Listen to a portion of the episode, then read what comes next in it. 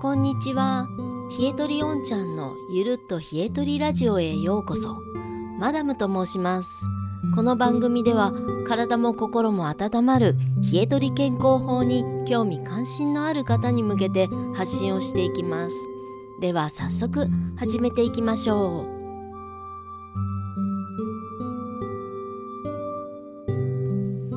今日のテーマは症状の4つの分類胃が痛い鼻水が出る生理が安定しない歯が痛い痛風だ。体に出る症状には不快感や痛みを伴う場合が多いですね。病気の症状は警告肩代わり肺毒鍛錬の4つに分類されるそうです。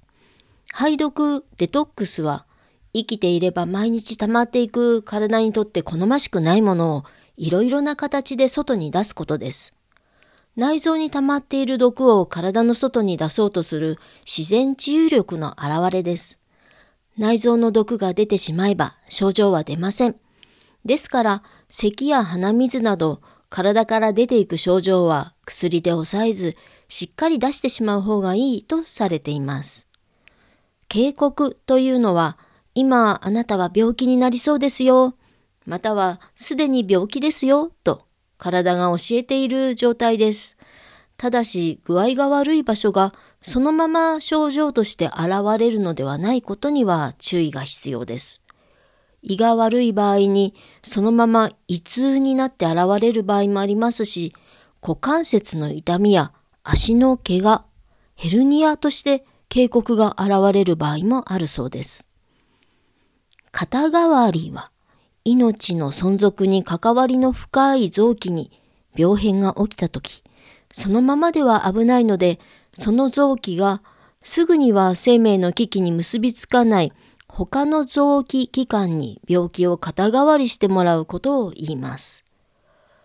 五臓と言われる肝臓、心臓、膵臓、肺、腎臓、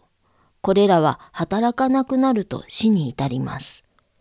胆の小腸、胃、大腸、膀胱などは働かなくなってもまあなんとか生きてはいかれます。それでもダメージは大きいので、胆の小腸、胃、大腸、膀胱は今度はその先の口や目や髪や肌に症状を肩代わりさせます。婦人科系の病気は腎臓と消化器の肩代わり、口内炎や股関節炎、不眠に肩こり、これらはみんな疲れている五臓の肩代わりです。だから見えている症状だけを一生懸命治そうとしても、元の消化器や肝臓を元気にしてあげなければ、また他の形で症状が出てきてしまいます。例えば、心臓の肩代わりは小腸、小腸の肩代わりは循環器、血管、舌など、脾臓の肩代わりは胃、胃の肩代わりは消化器、唇、肌、手や足、肺の肩代わりは大腸、大腸の肩代わりは呼吸器、鼻、皮膚、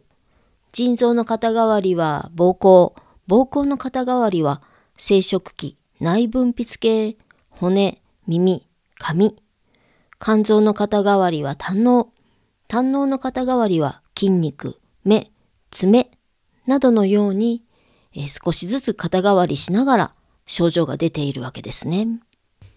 警告にしても肩代わりにしても出ている症状を見るだけでは本当の病気の解決にはなりません。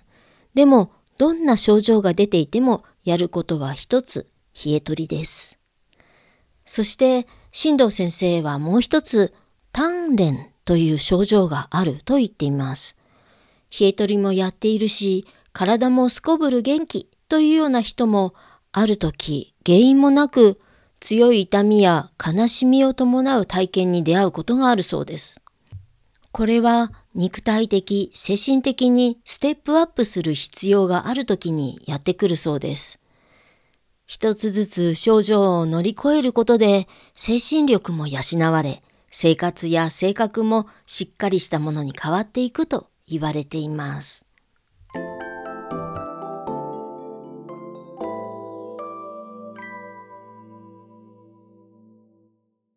はい。というわけで今日の配信はここまでとなります。おんちゃんのポッドキャストでは皆様からのお便りをお待ちしています。もし番組を気に入っていただけましたら、フォロー、評価いただけるととっても嬉しいです。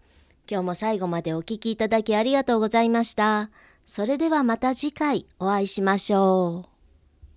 う。